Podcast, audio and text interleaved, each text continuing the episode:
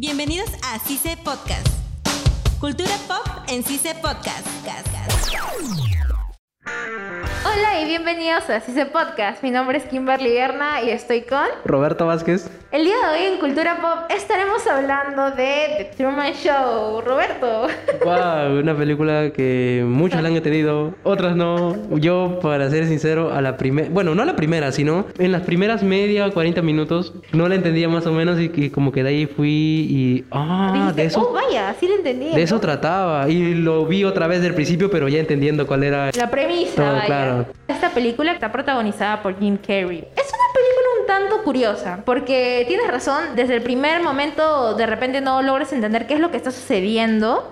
Yo pensé que iba a ser una comedia, que me iba a hacer reír y ya. Pero mientras pasaban los minutos de la película, sí había escenas que me hacían reír, como por ejemplo cuando cae el, El foquito. el foquito desde arriba uh, y de la nada y como que, güey. Cuando yo no entendía qué estaba pasando, solamente me reí, pero pensé que era así, ¿no? Con chistes así casuales. Pero después este, me di cuenta que la película tenía un trasfondo, donde el protagonista... Vivía en una burbuja claro, prácticamente. Hace, hace su vida rutinaria, como un bucle. O sea, su vida, eso es lo que yo me pregunto, ¿no? Tenemos a Truman viviendo su vida normal, entre comillas, porque esta vida es muy rutinaria, muy monótona. Exacto. Literalmente se levanta, le da un beso a su esposa, se va a trabajar. Antes de irse a trabajar saluda a los vecinos, llega al trabajo, se encuentra con las personas, llega y empieza a hacer su vida tranquilamente, ¿no? Todos los días exactamente igual, las mismas personas, los mismos vehículos, los mismos todo, todo, Lo todo es igual. Y, tomas incluso, bueno, tomas que obviamente están hechas a propósito porque eso trata la historia, que Truman de repente está caminando y dos personas lo detienen a saludarlo, pero justo al costado de un comercial de qué sé yo, cafés. Exacto, sí, eso es. es- tan adrede que da risa. Sí, es una de las escenas tan chistosas porque incluso cuando la esposa está con una aspiradora, la esposa muy fuertemente dice la Vamos a- marca. Vamos a, hacer, vamos a hacer como que está, oh, cariño, ¿qué estás haciendo? Estoy acá, con la aspiradora número RTX 500, cómprala ya, cómprala ahora. Y tú como que, Es tal cual.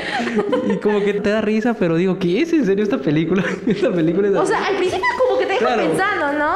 Pero luego te das cuenta que todo está siendo planeado. Pero hablemos de uno de los factores en común que pasa dentro de esta película. Dentro de la rutina y la monotonía que se desarrolla en la historia, en la vida de Truman, hay un factor que de repente nosotros estamos pasando por alto. Truman todos los días ve revistas y empieza a juntar partes de rostros de mujeres para encontrar el rostro de una chica que él en algún momento de su vida conoció. Su primer amor se podría Su decir. primer amor. Sí, exacto. Él- Recordemos que Truman está casado, por cierto. Sí, antes de eso él había conocido a alguien. Entonces, como en el mundo de Truman todos son actores, o sea, nadie es real. Es él, él no, él tiene esposa, él no tiene hijos, él no tiene este, Amigos. amigos. Trabajo. Todos son actores, todo en el mundo Padre. de Truman. es- Entonces, es como que llegue una persona a tu vida y te la presenten, ¿no? Y te lleves tan bien con ella que llegan al punto de formar una relación. Entonces, un día de la nada se va, solamente porque el director, entre comillas, el director eh, decide que esa actriz se está enamorando de verdad del protagonista, porque eso es lo que pasa. Sí. La actriz se enamora de Truman y le quiere decir la verdad, que su vida es una mentira y todo eso. Entonces, el director, el creador de todo este show, no permite eso y decide votar a la... Claro, despedirla, por así decirlo, ¿no? Entonces, Truman, Pues claro, no, curiosidad, ¿qué- o sea, qué ¿por qué, no? ¿por qué no he vuelto a ver a esta mujer? ¿Por qué de la nada se fue y nunca más me escribió, nunca más me dijo nada? Entonces Truman por esa curiosidad busca retazos de revista, eh, rostros de mujeres y las empieza a unir una por una como un rompecabezas.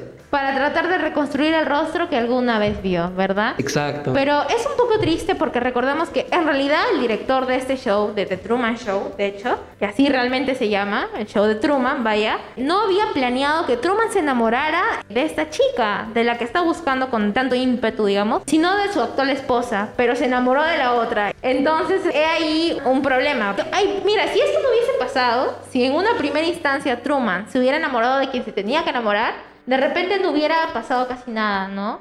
Porque esta chica no hubiera interferido, esta chica tampoco hubiera estado, porque lucha por los derechos de Truman. Hay que recordar eso. Sí. También hay una parte muy fundamental. Le mete miedo a Truman de que su padre falleció en, en el mar y por eso él no viaja. Sí, exacto. Este, desde muy chiquito le inculcaron como que fobias, le forzaron a que tenga fobias para que él no cruce nadando el mar, porque en el lugar o la ciudad donde vive Truman es como una isla alejada, es como un set de televisión inmenso. Es cierto, es como un domo, es una Sí. burbuja gigante. Exacto, entonces le inculcan esas fobias para que Truman no pueda salir de eso, para que no pueda ver más allá del mar, que su padre murió en barco, en mar, que se lo comieron los no sé qué cosas, solamente para que él tenga ese temor, ¿no? Y no, no se adentre al mar. Sí, en realidad, los primeros 40 minutos que tú dices que no habías entendido, que yo sí entendí. Ya. Esos primeros minutos hablan sobre todas las cosas que pasó dentro de la vida de Truman que generaron ciertos aspectos en donde él no pueda salir de ese domo. Pero un día, Truman se dio cuenta de que algo estaba pasando gracias a una mala señal de radio. Exacto. Grave error, grave error porque es ahí donde Truman se da cuenta de que toda su vida es perfecta, extrañamente perfecta, extrañamente calculada, extrañamente rutinaria. Y dice, sospechoso. Entonces, ¿Qué está una mañana, como de rutina para su trabajo, como todos los días, decide irse por otro lado. Al él irse por otro lado, los, asistentes que estaban grabando el programa Dicen, oh, ¿qué está pasando, Dios mío? Y después como que todo el mundo entra en pánico. decide ir por un ascensor donde era todo pantalla negra y deciden armar una escenografía pequeña súper rápido para que Truman no se dé cuenta de que está en un set de televisión. Pero Truman no es tonto, ¿no? Eh, empieza a sospechar de a pocos y dice, "Mm, algo raro está pasando con mi vida. Exacto, y deja como que, oh, vaya, o sea, tú estabas viendo la peli y ya te ibas dando cuenta de qué era lo que estaba pasando y hasta ese entonces, gracias a la interferencia de radio, te das cuenta realmente de que Truman estaba viviendo un show. Aquí empezamos con todo esto, ¿no? Es un poco triste porque te das cuenta realmente de que todo lo que Truman estuvo viviendo desde sus primeros días de vida. Desde que estaba en la Desde barriga de su estaba- madre. Desde que estaba en el vientre de su Sí. mamá, Truman estaba siendo grabado. Era un plan, un plan maestro de un director. Christoph, Christoph se De llama. Christoph, de grabar la vida de alguien. Yo te entiendo que tú grabes la rutina de alguien, pero siento que es un poco desalmado armarle una vida perfecta en donde no tenga absolutamente a nadie. Yo lo hubiera grabado, pero de ahí a meter actores que finjan ser amigos, familia, relaciones, lo que sea, siento que es un poco triste porque te das cuenta de que Truman está solo en el mundo. Muy triste, es una película que sí me chocó bastante cuando la pude comprender por completo. Es que tiene escenas muy tristes, valga la redundancia, de él intentando salir o intentando saber la verdad de qué está pasando. Es que el mundo en donde él está viviendo no es real. No tiene problemas, todo le va bien. A excepción de los traumas que le generaron, claro está. Pero tiene un trabajo, tiene una familia perfecta, tiene un esposo perfecto, tiene un amigo perfecto, tiene conocidos perfectos, vecinos perfectos, tiene todo. Y creo que es una película definitivamente que los demás, o sea, todo, todas las personas que están escuchando este podcast lo tienen que ver. Porque es una película que de alguna u otra manera ya hemos contado parte de la película, pero Sí. tienen que ver toda la película porque es una peli súper interesante. Es una peli antigua, ¿ya? Pero es una película infaltable porque te hace pensar mucho. Y luego te cuestionas tú también, oye, ¿cómo me sentiría yo en los zapatos de Truman?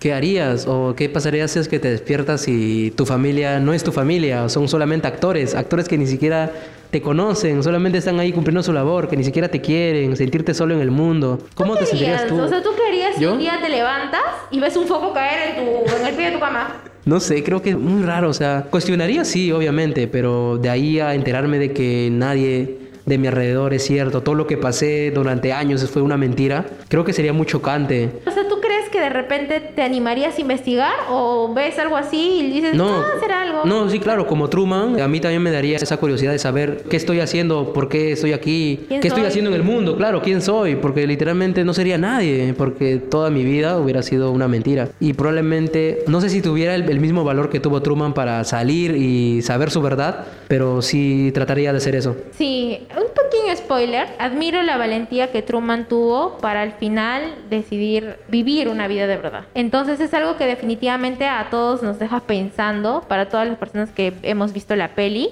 Así que yo le recomiendo bastante. Yo creo que tú también, Roberto. Obviamente, infaltable, sí o sí. Es una, es una de las películas que sí o sí tienes que verla antes de morir. Sí o sí. Y bueno, esto fue todo por el capítulo de hoy aquí en Cise Podcast. Estuvieron con ustedes Kimberly Erna.